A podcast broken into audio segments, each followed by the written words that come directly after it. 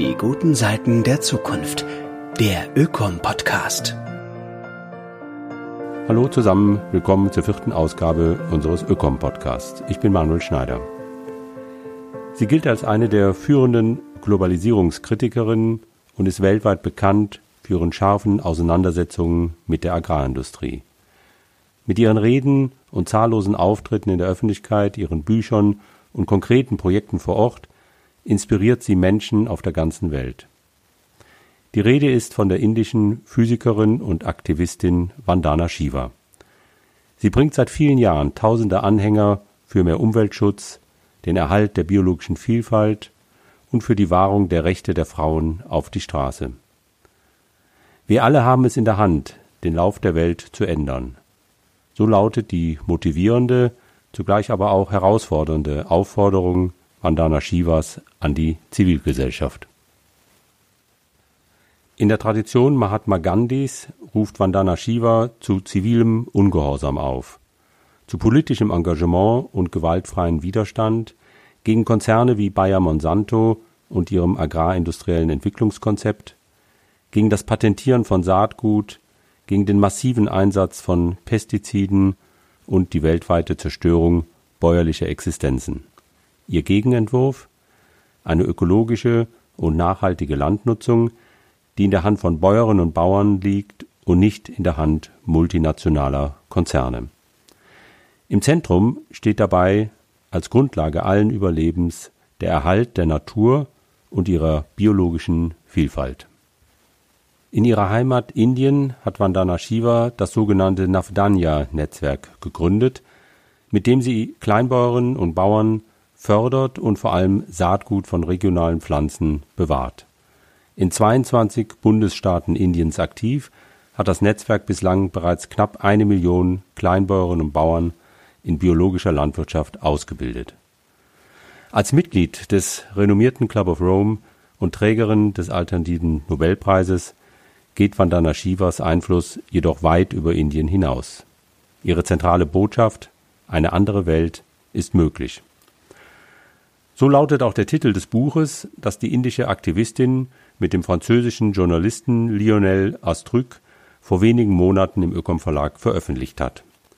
Das Buch vereint alle zentralen Themen Vandana Shivas, von der Saatgutfreiheit bis zum Ökofeminismus, von der Globalisierungskritik bis zu neuen Formen von Demokratie. Im Januar war Vandana Shiva bei uns im Münchner Zukunftssalon und hat dort ihr Buch vorgestellt. Wir haben die Gelegenheit genutzt, um mit ihr ein kurzes Interview zu führen. In ihm erläutert sie, welche Bedeutung der Erhalt der biologischen Vielfalt nicht nur für die Ernährung der Weltbevölkerung, sondern auch für Demokratie und Frieden zukommt. Und welche Inspiration sie aus der indischen Geschichte für ihre eigene Arbeit zieht.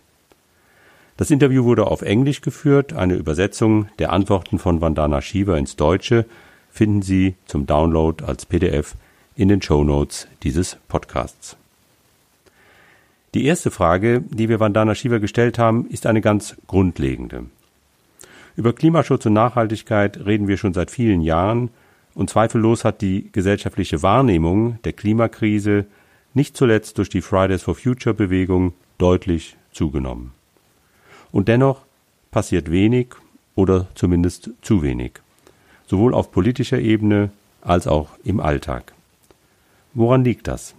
Was müsste aus Ihrer Sicht in Zukunft geschehen, um den Planeten, auf dem wir leben und von dem wir leben, nicht weiter zu zerstören, um ein Leben der Menschheit nachhaltig zu sichern?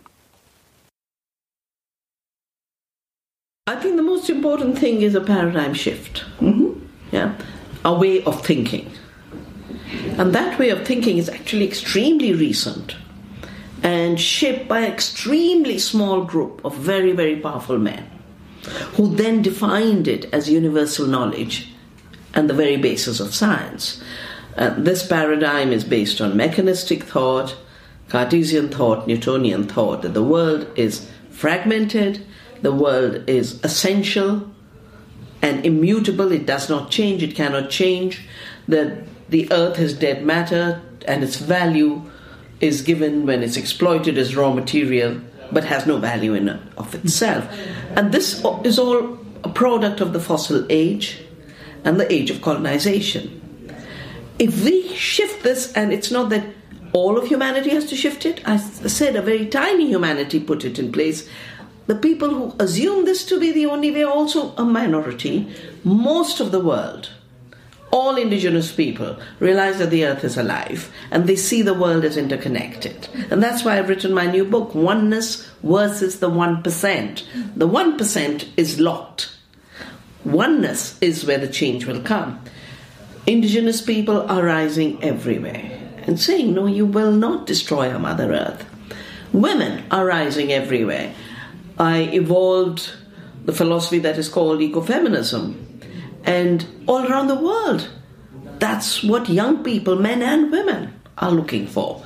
That there's a way out of capitalist patriarchy to recognize that women who have been dominated and treated as secondary citizens are equal partners, and the earth, which has been treated as a mine for resources or a trash can for waste, that we can change this thinking. The children are on the streets. The farmers are protesting. And now that new alliances are getting built, recognizing that the bee and the farmer will either survive together or neither will survive, these are amazing new interconnections that are being made. And if we look at them, we don't feel the burden of trying to change the minority that presents itself as the whole. Unsere zweite Frage blickt nach Indien. Denn auch dort, wie überall auf der Welt, setzen sich Menschen für Artenvielfalt und Nachhaltigkeit ein. Wir wollten von Vandana Shiva wissen, was das zivilgesellschaftliche Engagement in Indien mit dem in Europa verbindet. When I started my work on saving seeds in 1987, and I was writing at that time, And I used to define India as a biodiversity economy. And the West uh, industrialized was the fossil economy.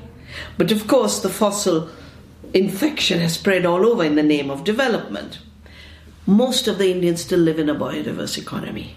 So when we conserve biodiversity and we change the paradigm, we show that what matters is nutrition per acre, not yield of empty commodities per acre we show that we can feed the world while conserving biodiversity. That other species and humans are not in competition with each other, but they cooperate with each other.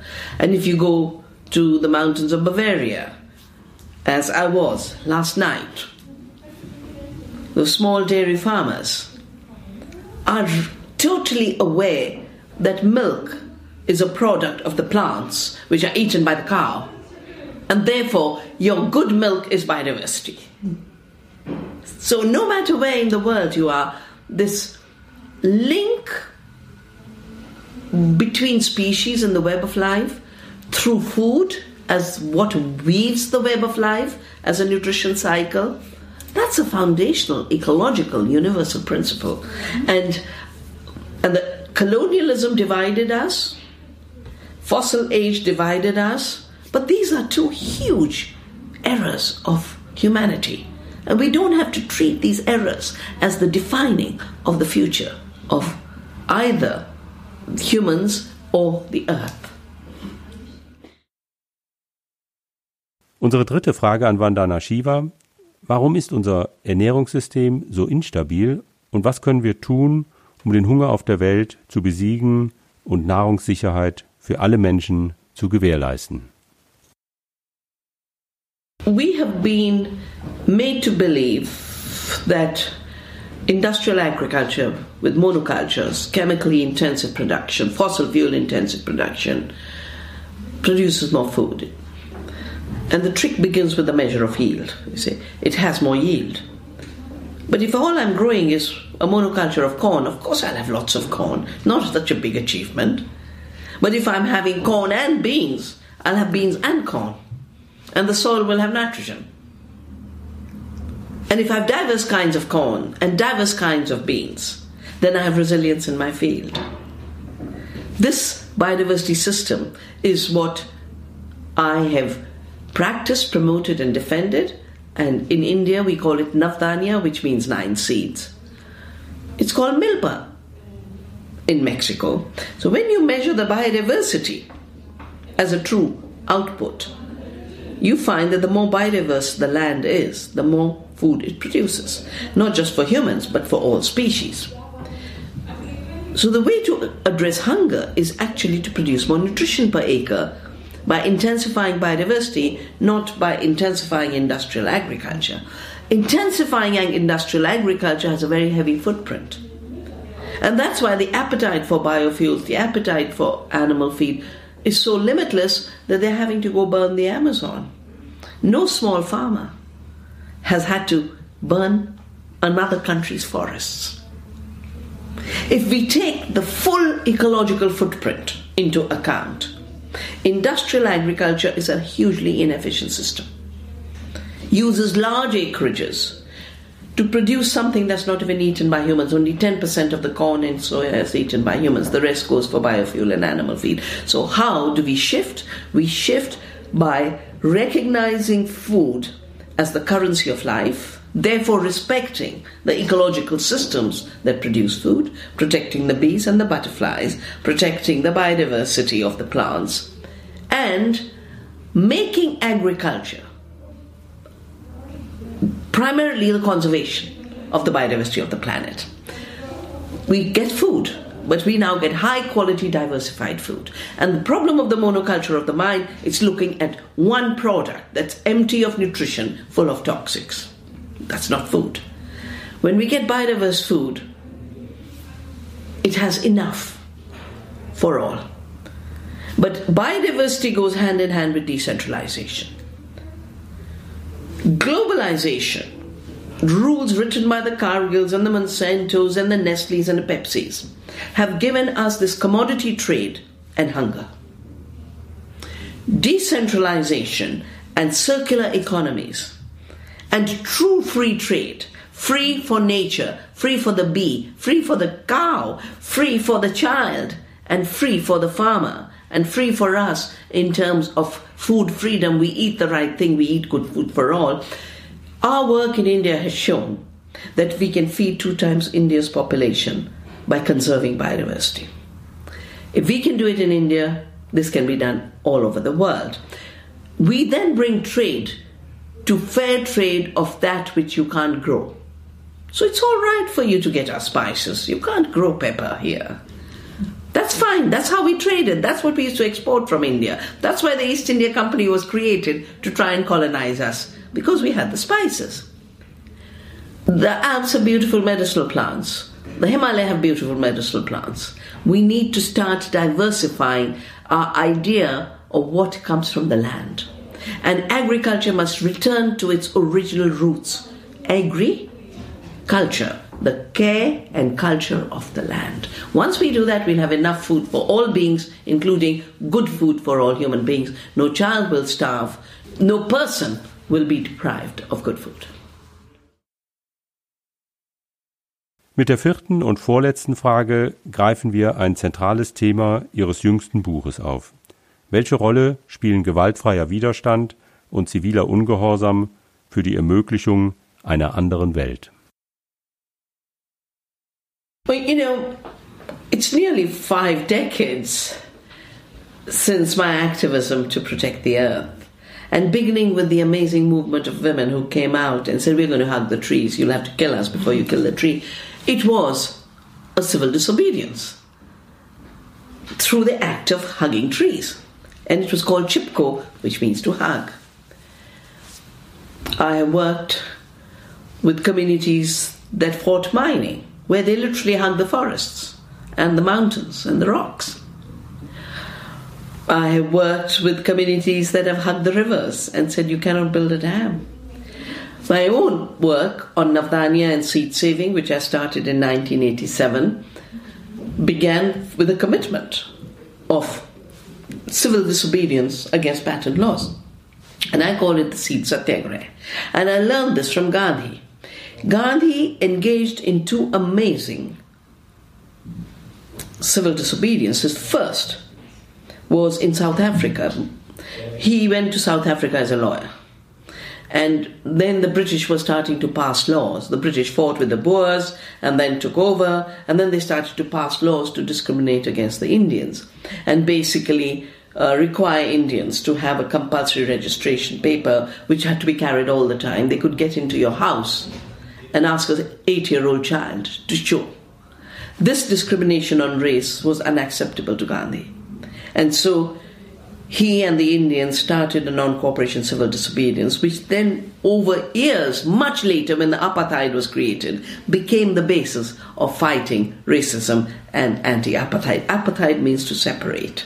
Gandhi's first satyagraha, which is civil disobedience and means satya, truth, agre, force, the force of truth. The force of the truth of our one humanity is violated when we discriminate on race. So we must disobey every law. The civil rights movement of North America was inspired by Gandhi, Martin Luther King, even South Africa's anti apartheid struggle.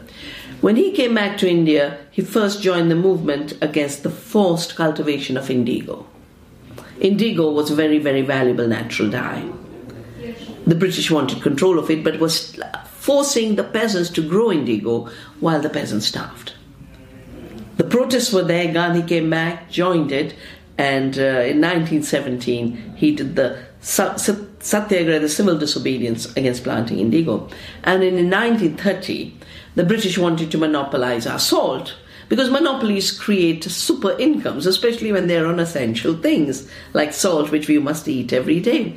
And Gandhi walked to the beach and picked up the salt and said, We need it for our survival. We will continue to make salt because nature gives it for free. Your laws we will not obey. And that brought down the salt laws. So when Monsanto and others wanted to patent seed through genetic engineering, I took inspiration from Gandhi Salt Satyagraha and I said, I'll fight to not allow such laws to be put in place. And we don't have them in India. Our law says plants and animals and seeds are not patentable. But I said, even if our governments are corrupted, which is totally possible, we will not obey because we have to obey the higher law of life, of biodiversity, of the seed. Seed must renew, seed must be exchanged. And so we started the seed satyagraha. And we continue it. Every 10 years, the corporations make an attempt to make it illegal for farmers to save seeds. We revive our seed satyagraha. Just done it again. There's a new law on the seat they're trying to pass. We've just spread the word among the communities and we refuse to obey. The beauty of satyagraha is you can never lose. Because satyagraha is about your truth. And as long as you don't give that up, they can't take your truth away from you. Die letzte Frage an Vandana Shiva versucht nochmals den Bogen zu spannen zwischen ökologischen und politischen Zusammenhängen. Warum ist der Kampf für biologische Vielfalt immer auch ein Kampf für Demokratie und Frieden. Biodiversity is democracy. Our national poet, Tagore, wrote a beautiful essay called Tapovan. And he said, India is special because our civilization did not build giant buildings. Our learned people went to the forest to learn democracy. And in the forest, the tiniest of herbs and the biggest of trees are equal. They're different, but equal in standing, equal in the right to exist. The animal and the plants have equal right to existence. And it's from the forest we learn democracy. It's from biodiversity we learned democracy. But when you learn democracy through diversity, you create the conditions of peace. So Tagore also wrote our national anthem and I've written a blog recently because of the way hate is dividing and creating this domination of an assumed superior religion, a superior race, a superior person. That idea of superiority was the basis of colonialism. It was justified on the civilizing mission of the Christian Europeans. It was basically a plunder of resources, but justified in the civilizing mission we have a resurgence of this syndrome of superiority. And the syndrome of superiority rules through divide and rule. It spreads hate. Tagore's first para of our national anthem is how beautifully diverse the land is. And, um, you know, the different mountains, the different rivers, the different climates. We have all the plants of the world. We have the Arctic in the Himalaya, and we have the Sahara in our desert, and we have the rainforest in the Western Ghats. But he goes on to say, and religions came from all over the world and wove gardens of hope. We have made religion a reason for conflict. So my blog is Growing Gardens of Diversity, Weaving Garlands of Love. Biodiversity is where we will find democracy, where we will find peace. And that's why we must cultivate it both in nature and in culture.